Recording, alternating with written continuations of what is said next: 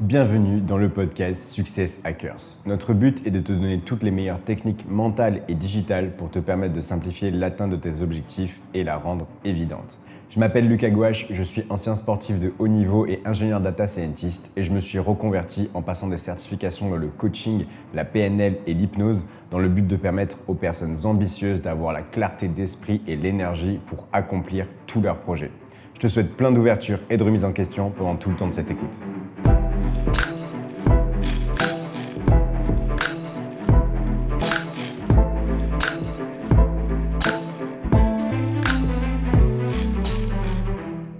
Salut à toi et bienvenue dans ce podcast numéro 12 de Success Hackers, dans lequel eh on va parler de comment arriver à faire un bon storytelling. Quand j'étais petit, euh, j'étais un sacré bavard. J'adorais parler, j'adorais euh, que euh, les gens m'écoutent et j'adorais aussi raconter des choses sur moi. Ça, c'est clair et net. Et surtout, donc du coup, euh, donc je racontais plein d'histoires, elles étaient toutes plus ou moins vraies, on va dire. et, euh, surtout, en fait, elles étaient assez longues, c'est-à-dire que j'aimais bien euh, faire tout un théâtre, en fait, tout autour de ça. Sauf qu'au bout d'un moment, je me suis rendu compte que quand je racontais les choses, eh ben, il y avait des gens qui décrochaient. Donc, je voyais leur regard partir à droite à gauche, je les voyais checker leur téléphone pendant que je leur parlais, je les voyais en fait commencer à ne plus être captivés par mon histoire et à me sentir beaucoup moins captivant. Et du coup, je me suis posé cette question-là. Quand j'ai conscientisé ça, ça devait être euh, peut-être au, collège, au lycée. Euh, j'ai conscientisé cette chose-là, de me poser cette question de comment arriver à rendre une histoire passionnante, comment arriver à rendre une histoire captivante. Et au final, pourquoi euh, vouloir que l'autre soit passionné et captivé Tout simplement pour pouvoir lui permettre d'avoir le message que tu veux lui faire passer. Parce que quelqu'un qui est captivé, quelqu'un qui est concentré sur ton histoire, eh bien, il va évidemment euh, pouvoir se dire, OK, euh, je t'écoute, et vu que je t'écoute, à ce moment-là, je peux avoir l'entièreté du message que tu essaies de me transmettre, et je comprends l'entièreté de ce message-là, tout simplement parce que je suis concentré. Et donc, c'est exactement dans ce but euh, de transmission-là que je me suis mis en quête de comment arriver à créer une histoire qui captive les gens.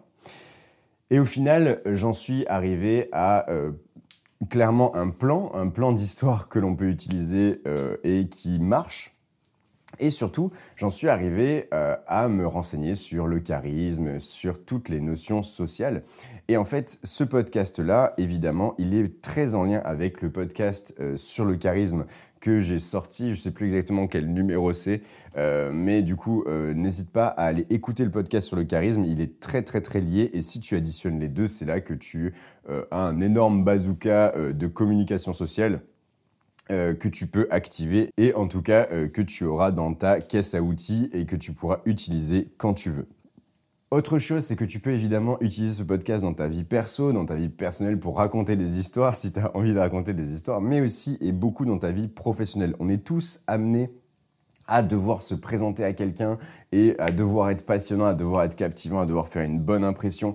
Euh, on est tous amenés à, euh, si tu es entrepreneur, euh, devoir pitcher notre, notre projet, devoir pitcher euh, la genèse de ce projet, devoir pitcher comment on l'a construit.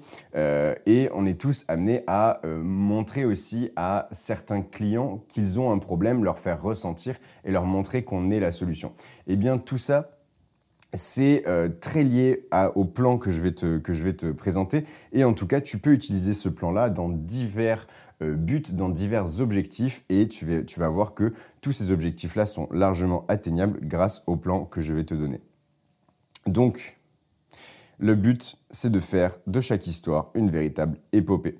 C'est-à-dire que si tu regardes, à chaque fois euh, que quelqu'un écrit une histoire, que quelqu'un écrit euh, un grand conte, eh bien c'est tout le temps plus ou moins la même chose. Dans le sens où tu as un personnage qui a une situation initiale dans laquelle il est assez stable et il y a une quête, quelque chose qui vient lui faire se dire ok, euh, je veux plus, ok, je veux aller plus loin. Et donc du coup, il va sortir de sa situation initiale, il va sortir de cette situation de stabilité-là pour aller vers l'aventure. Et donc quand il part à l'aventure, eh bien directement, évidemment, il va euh, rencontrer euh, eh bien, des premières épreuves. À chaque fois, il va avoir un apprentissage, une seconde épreuve, un apprentissage.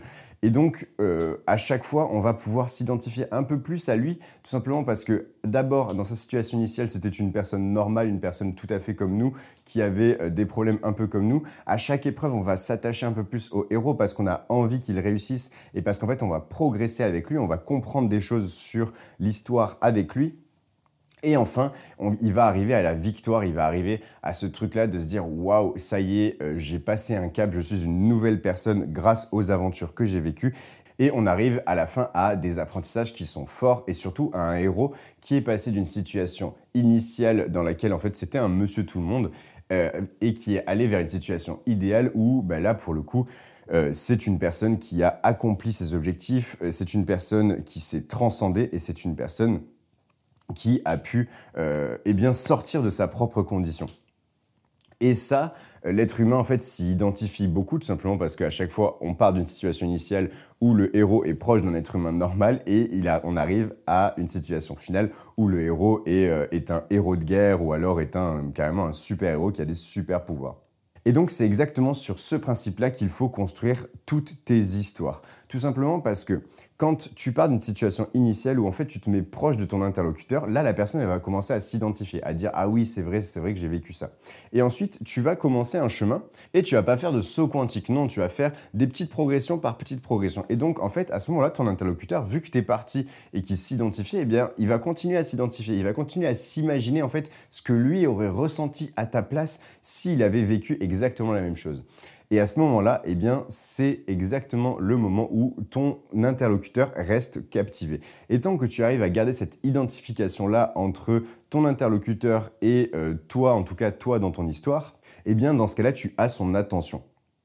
Donc euh, moi ce que je te propose c'est de te faire un petit exemple en te racontant plus ou moins mon histoire, en te racontant comment je suis devenu entrepreneur. Alors faut savoir qu'en fait moi à la base donc j'étais euh, donc en école d'ingénieur, j'étais étudiant en école d'ingénieur, j'étudiais les maths tout simplement parce que euh, ça se passait bien pour moi, j'avais eu mon bac avec avec une très bonne note, j'étais content donc j'étais allé en école d'ingénieur, c'était le parcours classique, c'était le parcours on va dire par défaut. Et donc à ce moment-là, les premières années, évidemment, eh bien, tout se passait bien. Et au bout d'un moment, j'ai commencé à voyager et j'ai commencé à me rendre compte que déjà le monde était beaucoup plus grand euh, que ce que je pensais, qu'il y avait énormément de choses à faire. Et surtout aussi, euh, j'ai commencé à me rendre compte que eh bien, les maths, ça me plaisait de moins en moins. Et donc après un voyage euh, en Australie, euh, dans lequel en fait j'ai découvert que je pouvais devenir entrepreneur par euh, un des meilleurs exemples que j'ai eu dans ma vie, une personne qui m'a montré que c'était possible de devenir entrepreneur après un, diplôme d'ingénieur.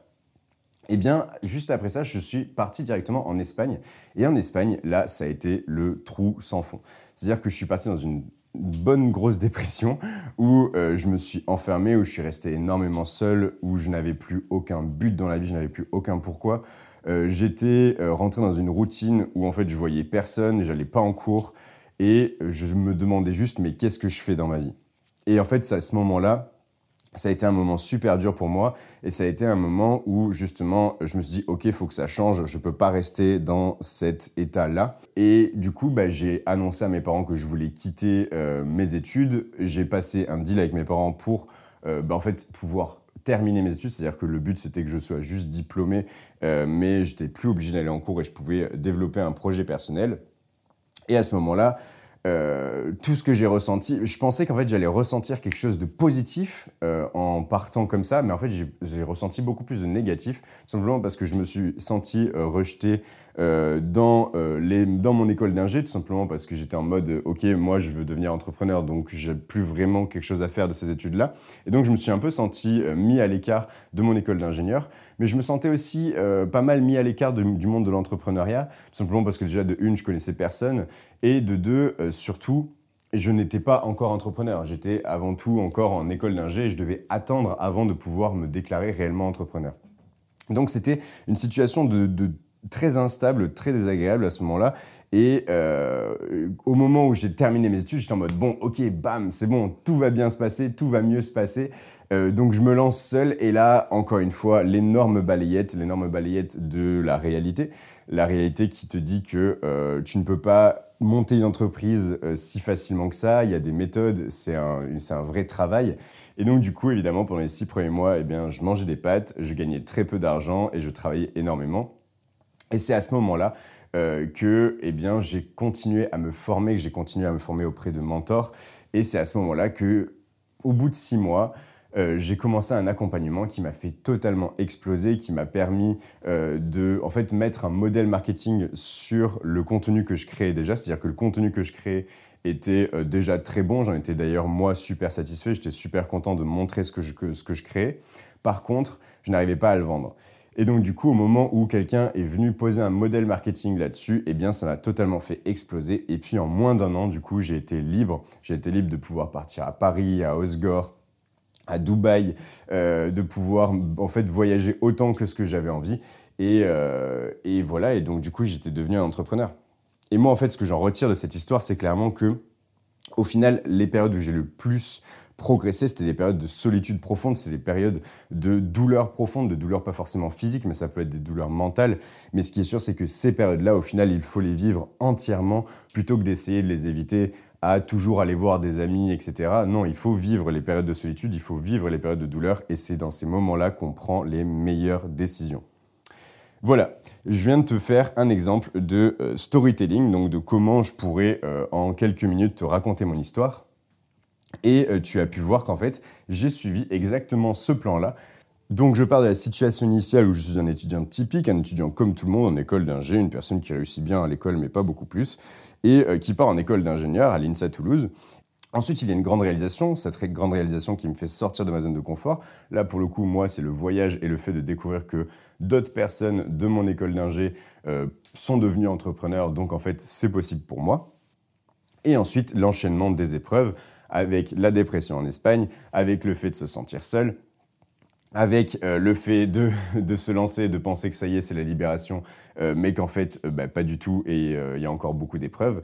Et enfin, avec la victoire et l'apprentissage supérieur, qui est de surtout, surtout, surtout ne pas éviter les périodes de solitude en voyant trop de gens, et au contraire de vivre pleinement ces périodes de douleur et de solitude, tout simplement parce que c'est les périodes dans lesquelles on apprend le plus sur nous-mêmes, on apprend le plus sur ce qu'on veut réellement, et surtout, on va mettre des actions vers ces envies-là.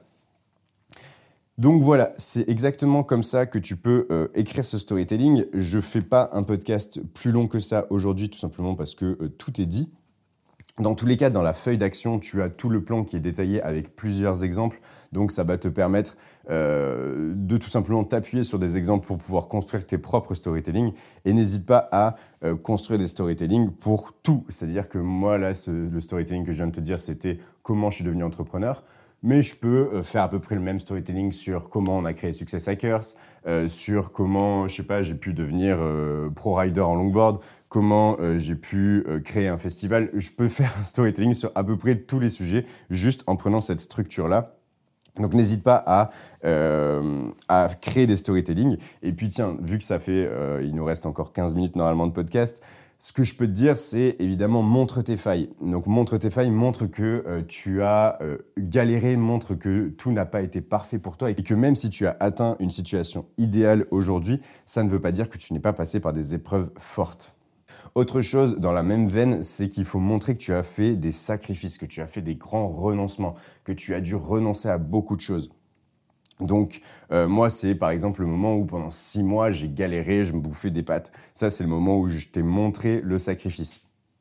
Ensuite, euh, évidemment, c'est encore une fois toujours la même veine, mais c'est d'insister sur les moments difficiles. Au final, euh, les gens qui sont en face de toi, ils vont être beaucoup plus réceptifs au moment où tu étais dans la douleur plutôt qu'au moment où tu étais trop content. Donc euh, c'est super important que tu insistes plutôt sur les moments difficiles que sur les moments faciles. Les moments faciles, ça n'intéresse pas les gens. Les gens, ils veulent être euh, intéressés et ils sont intéressés par les moments où tu as galéré, les moments où euh, tu en as chié et les moments où tu as dû inventer des solutions originales pour sortir de problèmes dans lesquels tu étais.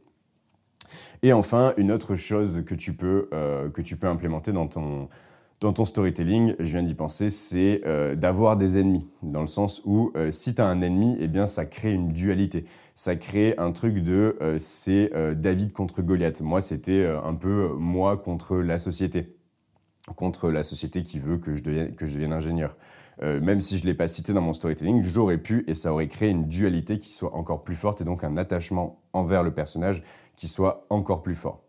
Moi, ce que j'aimerais que tu retiennes de ce podcast, c'est qu'il y a une structure euh, pour pouvoir intéresser les gens et que ce n'est pas hasardeux.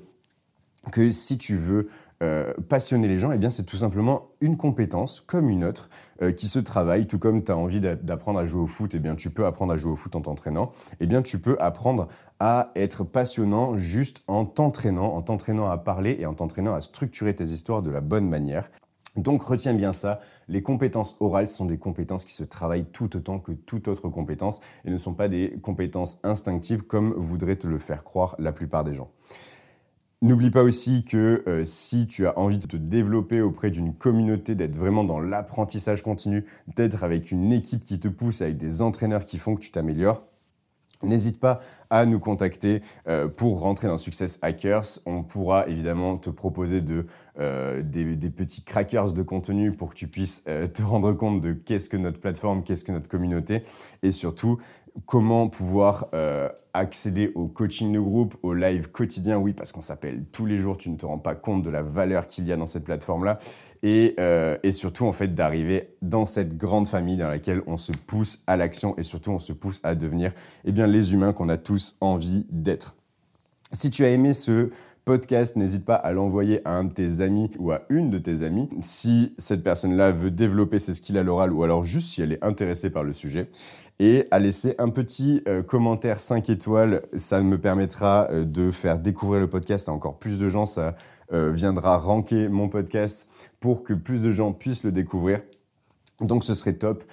Et n'oublie pas une chose qu'il faut toujours, toujours, toujours garder en tête, évidemment, c'est que seule l'action amène au résultat et seul le résultat te rendra fier et viendra te libérer. Donc passe à l'action au maximum. On se dit à la semaine prochaine. Ciao, ciao. Merci d'avoir écouté ce podcast jusqu'au bout. Si tu veux avoir accès aux feuilles d'action et au coaching de groupe, tu peux rejoindre l'écosystème de Success Hackers. On l'a construit pour te donner toutes les armes pour réussir dans tes projets, entrer dans une progression continue grâce à des coachings réguliers et surtout t'entourer d'une communauté motivante composée de personnes ambitieuses pour te donner l'énergie et te soutenir dans tous tes projets. Tu peux venir découvrir le projet Success Hackers en cliquant sur le lien dans la description ou en allant sur notre site successhackers.co, s u c e 2 s h a c k e r À très vite pour un prochain épisode.